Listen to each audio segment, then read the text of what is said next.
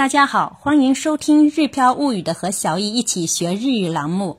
今天我们有请新建点子老师为我们朗读和小易一起学日语第一百零九课的短文阅读。在这篇的短文阅读呢，我们选取了日本脍炙人口的诗“私と小鳥と鈴と”。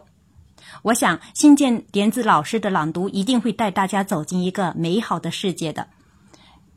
在这里呢，我还要郑重介绍一下我们的新建点子老师。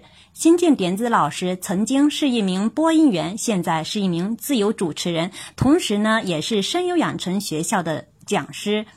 日常生活当中也开展了各个年龄段的呃日语发音指导活动。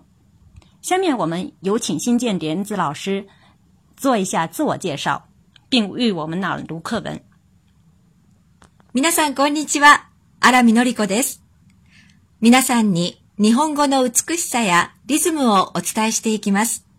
では、お聞きください。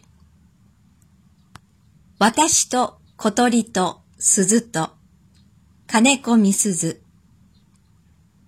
私が両手を広げてもお空はちっとも飛べないが、飛べる小鳥は私のように地べたを早くは走れない。